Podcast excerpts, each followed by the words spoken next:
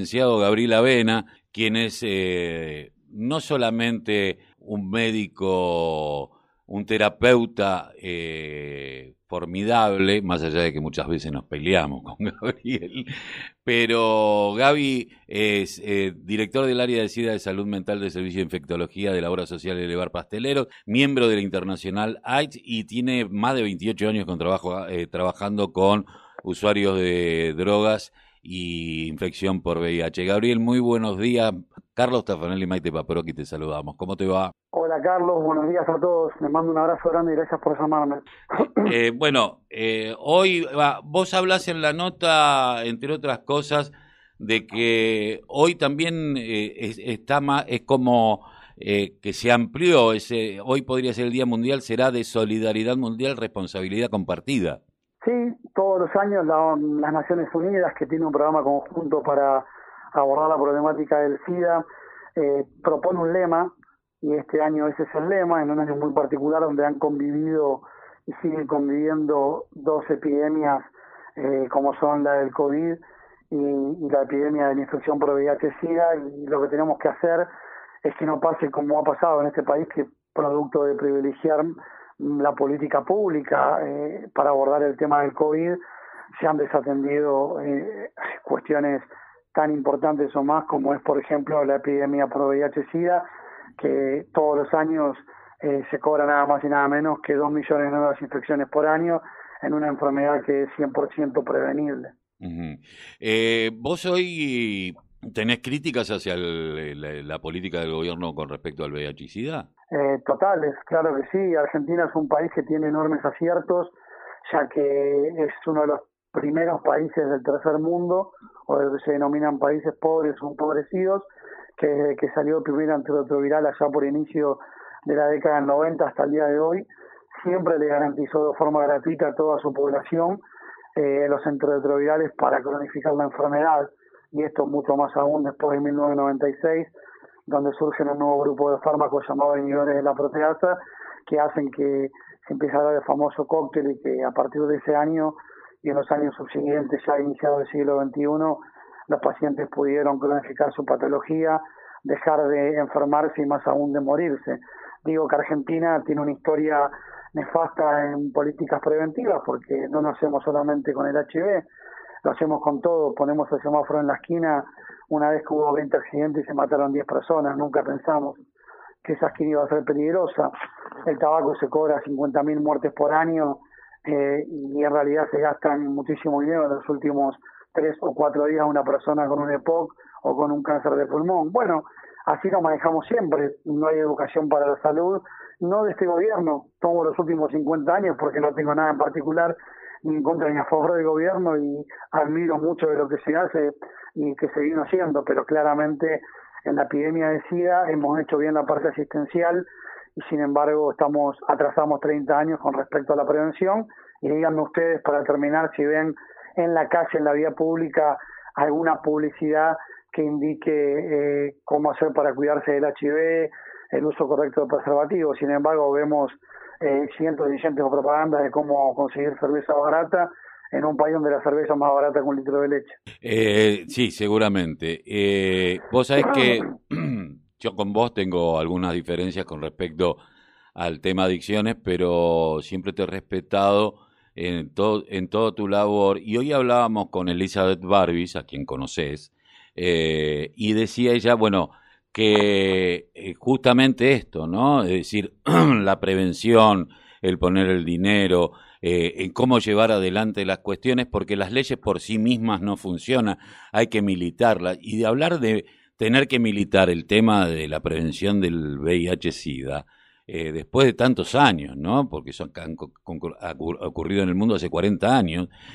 yo hoy empezaba la editorial diciendo que recordaba los titulares de Crónica de la Peste Rosa, eh, por todo esto que está sucediendo hoy, que vemos, vos y yo somos mundo rugby también, eh, pero que vimos de los rugby que nos, nos da asco y no nos sentimos representados, y, pero que siempre estuvo vinculado a la discriminación, ¿no? La discriminación eh, es, lo primero, aquello que no conozco lo discrimino por las dudas, trato de pensar que es otra persona y que a mí no me va a tocar y después te toca.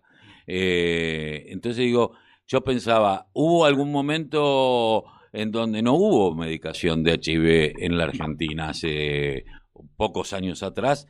Eh, empezó a mermar eh, las políticas de prevención. Yo ayer hablaba con eh, Maite Paperoki, mi co-conductora, que decíamos, ayer los cartoneros recicladores estuvieron reciclando en el río de Quilmes y yo decía qué bueno sería que le puedas dar a la gente una bolsita de residuos para que recicle junto con un preservativo diciéndole, así como te pedimos que te cuides, cuida el medio ambiente, pero siempre vinculándolo al cuidado. Y estas cosas que yo se la he propuesto a muchísimos intendentes, vos conocés que, que soy un tipo activo en estas cuestiones, eh, ninguno me dio ah, pelota, no le interesa. ¿Por qué crees que es esto? ¿No garpa? Ya, no sé si garpa o no garpa, eh, por supuesto que conozco a la hija del Barbis, quien me genera nada más que admiración y respeto, porque creo que es una de las sanitaristas más importantes de nuestro país y tuve la posibilidad de, trabajar con ella probablemente fue la mejor directora que tuve en mi vida en la función pública,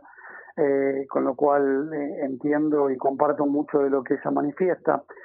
En el tema mm, de las políticas preventivas, con respecto a la asistencia y la entrega de medicamentos, tal vez alguna vez hubo un faltante, pero históricamente es un país que se caracteriza por tener una buena distribución y accesibilidad, el acceso muy bueno, cosa que no pasó en otros lugares del mundo. No olvides que si algo está pasando con la epidemia de SIDA en el siglo XXI es que han bajado notablemente las nuevas infecciones por VIH en el mundo y las muertes relacionadas con el SIDA.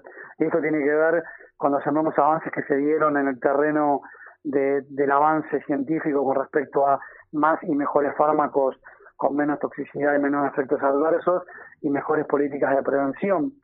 Pero mm, a pesar de, de todas estas cuestiones, en nuestro país la epidemia sigue estable y sin embargo hay gente que se sigue infectando y no solo eso, sino que la gente sigue contagiando involuntariamente. Y también no hay que olvidar nunca la pobreza, a los que nos interesa la salud pública, como a mí, como especialista, y nos interesa la vulnerabilidad social como el determinante más importante de generar patología en el campo de las adicciones.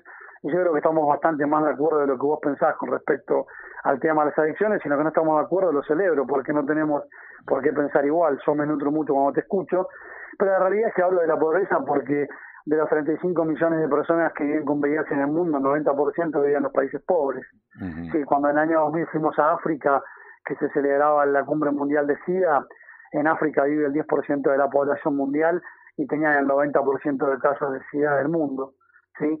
Entonces, claramente, ¿qué ha pasado con África? Bueno, que se ha mejorado el acceso al tratamiento. Hace 20 años la gente se moría porque no accedía al tratamiento y hoy por hoy se mejoró el acceso universal.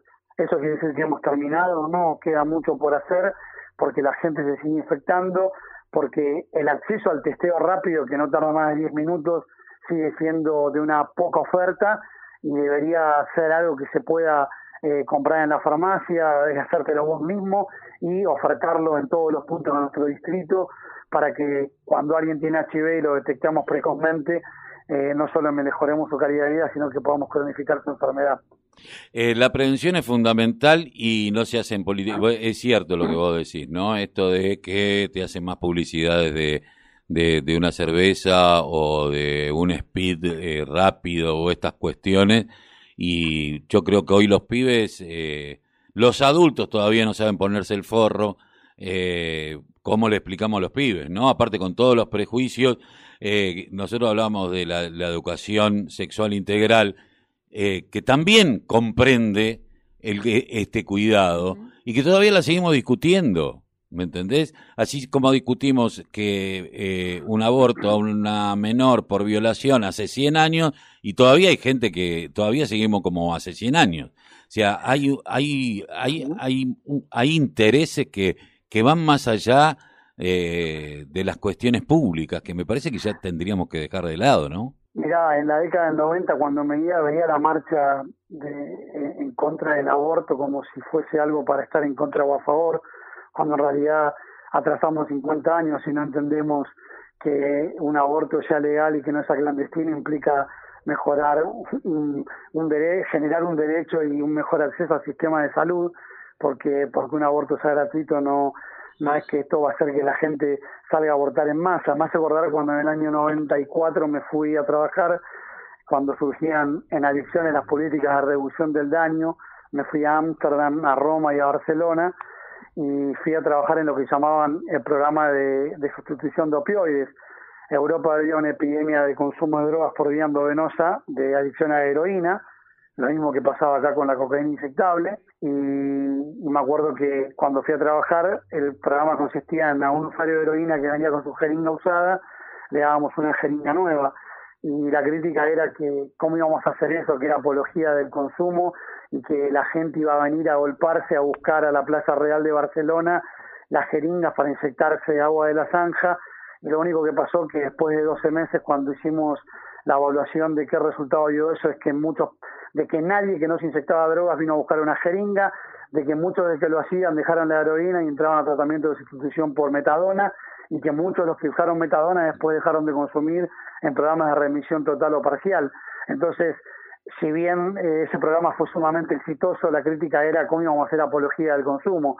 Al año se había, se había provocado una reducción drástica de la infección por HIV y por hepatitis C en toda España, en Italia y en Holanda, con lo cual, lejos de ser apológico, había sido una política totalmente exitosa.